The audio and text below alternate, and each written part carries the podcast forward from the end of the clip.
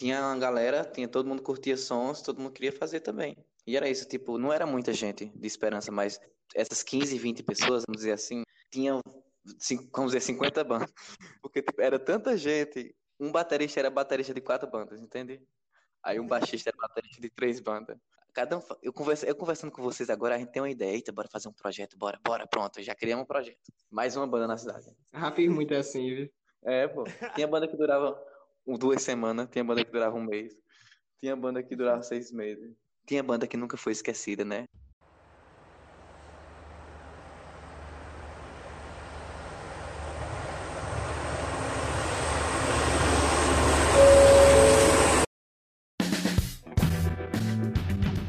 E a essa galera, espero que estejam bem. É com muita honra e felicidade que começamos esse lindo programa do podcast Rebelarte. Eu sou Horus e estou aqui com meu grande amigo. Fala aí, Arthur. E aí, pessoal, eu sou o Arthur. Sejam bem-vindos ao primeiro episódio do Rebelarte. E para começar esse primeiro podcast com um grande estilo, não poderíamos ter trazido outro cara ao não ser esse grande artista brasileiro, grande artista de rua, um dos maiores, Sol Xamã. Salve, salve, gente! Eu sou Sol Xamã, Ayaya Pachamã Muira Cocha, que grande espírito ilumine nosso caminho e Gaia nos dê muita força. Vamos seguindo em frente. Eu queria que tu, Sol, pudesse falar mais um pouco de tu, sabe? Quem sou eu? De Sol Xamã para Sol Xamã, quem sou eu? Então, eu sou uma pessoa bem humilde, bem simples, na verdade, que nasceu no interior, né, em Campina Grande, na cidade interior da Paraíba. E aos dois anos de idade foi para mais interior ainda, foi para Esperança. Uma cidade que até o nome é uma poesia, né? Que dizem os antigos que é o nome da, o nome da cidade surgiu numa poesia também. Então, meu avô tem um sítio aí no, né, no interior da cidade. Trabalhou muitos anos para um dono de uma fazenda. Depois ganhou o sítio e criou meus tios. Eu tenho 15 tios ou 16 por aí. Nem sei, diga aí. É tanto tio que se perdeu um aí, ninguém, ninguém sente falta. Todo mundo pelo meio do mundo. É, e muitas tias e muitos tios. Eu tenho uns sete tios e uns oito tias por aí. E cada um foi para um lugar diferente do Brasil, com um sonho diferente, sabe? Minha tia é freira, eu tenho uma tia que é freira muito louco. Viaja o mundo todo aí, tá ligado? Com, em missão, ajudando as pessoas. Ela vai para os piores lugares, os lugares que estão mais em crise, a África, a Síria, quando tá tendo guerra, bomba. Aí o povo manda as freiras para lá, para ajudar o povo. E ela vai. Eu acho muito intenso a vida dela, muito massa. E quando ela veio aqui para Paraíba, uns, sei lá, oito, nove anos atrás, que eu tava por aí, ela foi e tal. Aí ela sabia que eu escrevia poesia, ela também escreve. Ela tem um livro de poesia, aliás. Minha mãe tem um livro de poesia, meu avô tem uns dois ou, ou três livros de poesia que vocês têm que pedir para ele também. É o foda é que eles fazem os livros e não publicam, né? É pra si mesmo, é para guardar em casa, essas coisas assim. Aí pronto, aí tipo, eu cresci em Esperança, estudei nas escolas que vocês conhecem. O, comecei estudando no Olímpia Solto, depois o Irineu, depois o Paroquial, depois o Estadual. Aí conheci a galera do rock de Esperança. Aí foi aí que começasse a tocar, foi aí que começasse. Sim, verdade, minha tia, meus tios tudo tocam violão. Aí minha tia me deu meu primeiro violão, eu já comecei a compor e tal. Só que minha referência toda da música era minha tia, tocando músicas de Zezé de Camargo, é, Roberto Carlos. Aí tinha também muito Caetano Veloso, é o que mais eu gostava, essas músicas assim dedilhadas.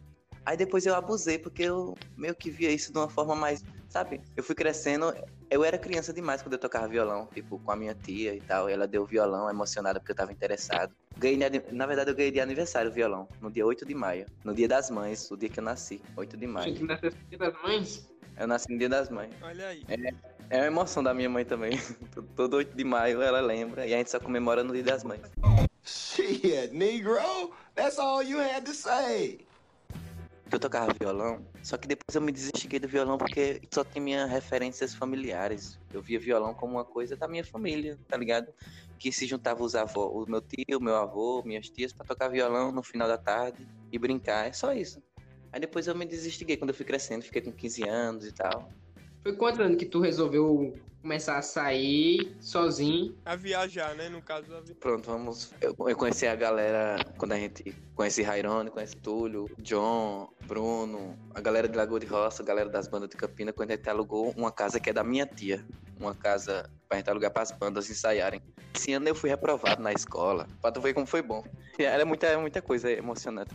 A banda Stacy, a banda da galera, convivia com a galera, dormia nessa casa, gaseava ela, ficava. Porque era a casa dos artistas, né? A, galera alugou pra ficar um monte de artistas convivendo, ensaiando as bandas, pra tentar fazer um movimento. E realmente tava conseguindo, velho. Tava todo mundo ensaiando, as bandas tava tinindo, tava com vontade de acontecer as coisas. Alguns eventos aconteceram mesmo.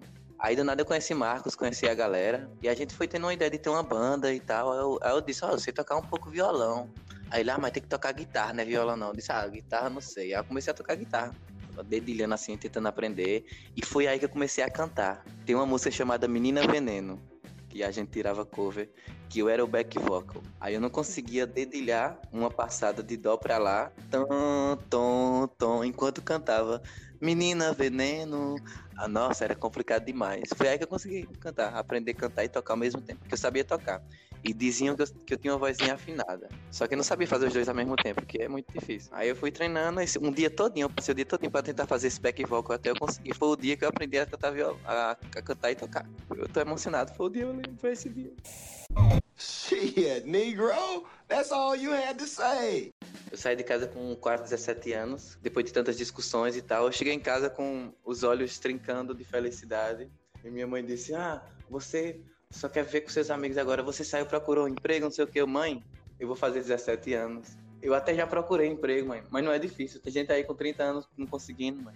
E ela sabe, ela- hoje eu converso com ela normalmente, cara a cara, hoje em dia, ela, ela até já provou do consagre do THC um tempo aí. Opa! Diz- dizem relatos, dizem, eu não vi, dizem relatos. Eu fiquei surpreso. então, aí, tipo, hoje em dia eu converso com ela, ela disse, não, eu, eu sei, velho. eu- É porque ela tentava, fica se explicando, não, é porque realmente, antigamente, a gente tinha a cabeça muito confusa. Eu não sabia conversar com vocês, vocês também eram muito novos, não sabiam conversar comigo. E é, você tava certo. E, e hoje saí de casa, meu brother, com 16 para 17 anos. Trabalhei primeiro na Lan House. Depois, trabalhei fora de, é, para Campina Grande. Fui lá para Campina Grande morar na casa de uma, de uma madrinha minha. Aí trabalhei, fiz treino para como é, atendente telemarketing. Enquanto tava fazendo treino, eu tava procurando um barzinho. Só que não tava achando, de jeito nenhum, lá em Campina Grande. Eles só tem umas, umas cabeças. Nesse tempo tu já tocava bastante, assim, tu já tinha um. Já, já, já tava. Já. Eu já tinha, já tinha marcado até show em, em- no, no Rock Bar em Esperança. Um show que eu. Ah, eu nem falei disso. Eu- Teve um show que eu marquei no Rock Bar da Esperança, com o dono e tudo mais. aí Marquei e tudo mais. Eles fez até um fly e eu não fui. Oxi, Não sei o que rapaz. aconteceu, cara. Não sei, velho. Eu não fui nesse show no dia. Não sei o que aconteceu. Eu, eu marquei com. Pior que, tipo, eu falei a poucas pessoas. Aí eu, eu, eu tava indo todo dia, né? Lá pro pico com a galera. Eita, falei. com. Não, com... Vou falar logo o nome de todo mundo. Sei lá, eram os principais. Aí a gente ia, conversava e tal. E, tipo, teve um dia e tal. Eu acho que eles nem perceberam. Eu fui com violão, fui todo montado. E veio de ir pro rock bar, eu disse, eu vou lá pro pico. Eu fui lá, vou consagrar um com eles primeiro. Fui, é, consagramos um, dois. Geralmente era só um que eles botavam. Aí nesse dia eles botaram três, não sei. Acabei ficando até mais tarde e deixei pra lá. Ah, eu também. o dono do rock bar também tem fama de enganar os músicos. Aí desistiga. Quando os donos dos bares só querem lhe sugar, sabe? Mesmo a pessoa sendo novato. Eu, mas eu, eu não fui por causa disso, não. Não fui mesmo, eu acho que porque tremi na base mesmo. Shit, Negro, that's all you had to say. E eu sempre me cantei muito pelas vozes femininas. Nossa, sempre. E vozes femininas roucas, tipo Eller, Ana Carolina, é, Zélia Duncan. É deserto que atravessei, ninguém me viu passar. E essas poesias bem intensas e tal. E foi por aí também que eu comecei a escrever, né? Foi uma, teve uma época aí em Esperança que tava um monte de gente também escrevendo, não só eu, eu, Bruno, tem outras galera de Campina, Campina Grande, uma galera de Lagoa de Roça. Tipo, todo mundo escrevia uma poesia todo dia, já era costume. Eu já tava trabalhando na Lan House também. E tava a banda The Áspega, tinha, tinha outras bandas também, como é? Not Dead. Tinha umas bandas, tava rolando umas bandas punk da galera também. Banda grunge, banda indie. Uma cena que tava rolando indie. Aí depois rolou a Silver, não foi? Anos depois. isso Teve foi uma geração. Rapaz, o, ano que começou a Silver, o ano que eu conheci essa galera toda, na verdade, foi quando eu, eu tinha uma banda com Marcos. Se vocês conheceram Marcos e Isaac, Isaac Monteiro. Aí tinha banda com eles. Eu era o quarto integrante, né? Era eu, Marcos, Isaac e tinha outro. Não- Ah, e era o baterista, que eu esqueci o nome de quem, do cara. E a banda acabou justamente porque ele vendeu a bateria. O baterista sempre é esquecido, tá vendo? Não. É porque o, ba- o ma- bateria foi o motivo da acabar, na verdade. Porque, tipo, o pai, na verdade, o pai dele tinha, era um, um, um pastor, alguma coisa assim. Aí mandou ele vender a bateria pra ele tocar na igreja. Aí ele fez isso, né? Porque o pai eu tava brincando por causa que era uma banda, a banda que a gente tocava era uma banda chamada Stacey, com muita influência NX0 e Fresno. E a gente sempre fazia nossos ensaios acústicos lá na, em frente à rádio, tipo morão, sabe? A gente comprava salgado, é, Coca-Cola, nem consagrava a felicidade ainda. Eu não sei como eu era tão feliz, só porque eu tava com amigos, que eram eu sempre fui uma pessoa muito solitária. Sim, sim. Eu sempre fui uma pessoa muito solitária. Quando eu cresci na escola, sozinho e tudo mais. Um dos meus melhores amigos na escola foi Antônio. Antônio, casado com, com Gé. Lembra de Antônio, Sim. que mora aí perto? Pronto. Aí eu, eu, estudei com ele três anos seguidos, eu acho, por aí, lá em, no, no estadual. Foi muito massa pra caralho. Quando ele conheceu o Jé, eu conheci outra menina que eu fiquei muito apaixonado por ela. Só que eu nunca tive coragem de falar com essa menina. E ele teve coragem de falar com o Jé e hoje ele tá com ela. Eu fico imaginando, será que eu estaria casado? Aí, em esperança. É, a, gente, a gente se pergunta essas coisas. Shit, Negro, that's all you had to say. A banda acabou depois de um tempo. Continuei andando com essa galera massa que tem a cabeça fora do sistema, tem uma visão diferente do sistema, e isso já foi me, me induzindo de uma forma diferente. Antes de fazer 17 anos, tipo, eu já experimentei a primeira vez, tipo, minha primeira experiência com, com a, o consagre do THC, né? Tudo mais, e, e, com os amigos que eu confiava e tal. E foi linda a cerimônia, que é uma cerimônia, mesmo você não, não percebendo às vezes, né? Uma coisa linda, foi, só, só tinha amigos. não, não vou falar o nome das cabeças, não. É, velho. Depois disso mudei minha mente, já, tá ligado? Porque, tipo, as brigas que eu tinha com a minha mãe em casa, o convívio, ninguém se gostava lá em casa. Cada um ficava com o olho, com a cabeça um pra um lado, outro pro outro todo mundo queria ficar o dia todo em fora de casa, dava pra perceber isso. Quando chegava em casa, cada um se trancava no seu cubículo e, e não por nada, é porque já estava acostumado. Acho que já ninguém conseguia mais saber o que era olhar um pra cara do outro e dizer, e aí, velho, como é que foi teu dia e tal. É estranho isso, né, velho? Sei lá. Só consegui olhar para pro rosto da minha mãe e conversar com ela depois de muito tempo que eu saí de casa. Eu fui morar com estopa, porque sempre quando eu voltava para casa era aquela confusão, aquela briga. Não sei porquê, eu acho que minha mãe sempre teve depressão também. Depois que ela tem essa vida de hoje, ela é outra pessoa, ela tá muito feliz, tá ligado? Tipo, a vida dela hoje, ela, nossa, tá, se sente realizada. Mas antigamente, antigamente muitas coisas aconteciam que pesavam o coração dela. e ela é, tipo, criou nós três, né? Eu e meus dois irmãos sozinha. A família ajudou, mas a, tu sabe, né? Como é uma mulher sozinha criar três filhos na sociedade machista com os olhos que vê, pesando a mulher. E ao mesmo tempo que ela. Pai é, é uma coisa complicada. Eu posso sustentar uma família de quatro pessoas. Sim, sim. Uma das pessoas que mudaram a, a, minha vida, eu posso dizer que o nome dela é Irmã Luciana, é uma freira aí da cidade de Esperança. Ela, a casa que a gente tem foi uma casa doada por ela. Aí, aí com o trabalho da minha mãe também, né, ela reformou a casa, virou outra casa, porque a casa era bem humilde e tal. Mas pelo menos a gente tinha um teto que foi doado por essa freira. Isso mudou a nossa vida geral, porque a gente não pagava aluguel mais.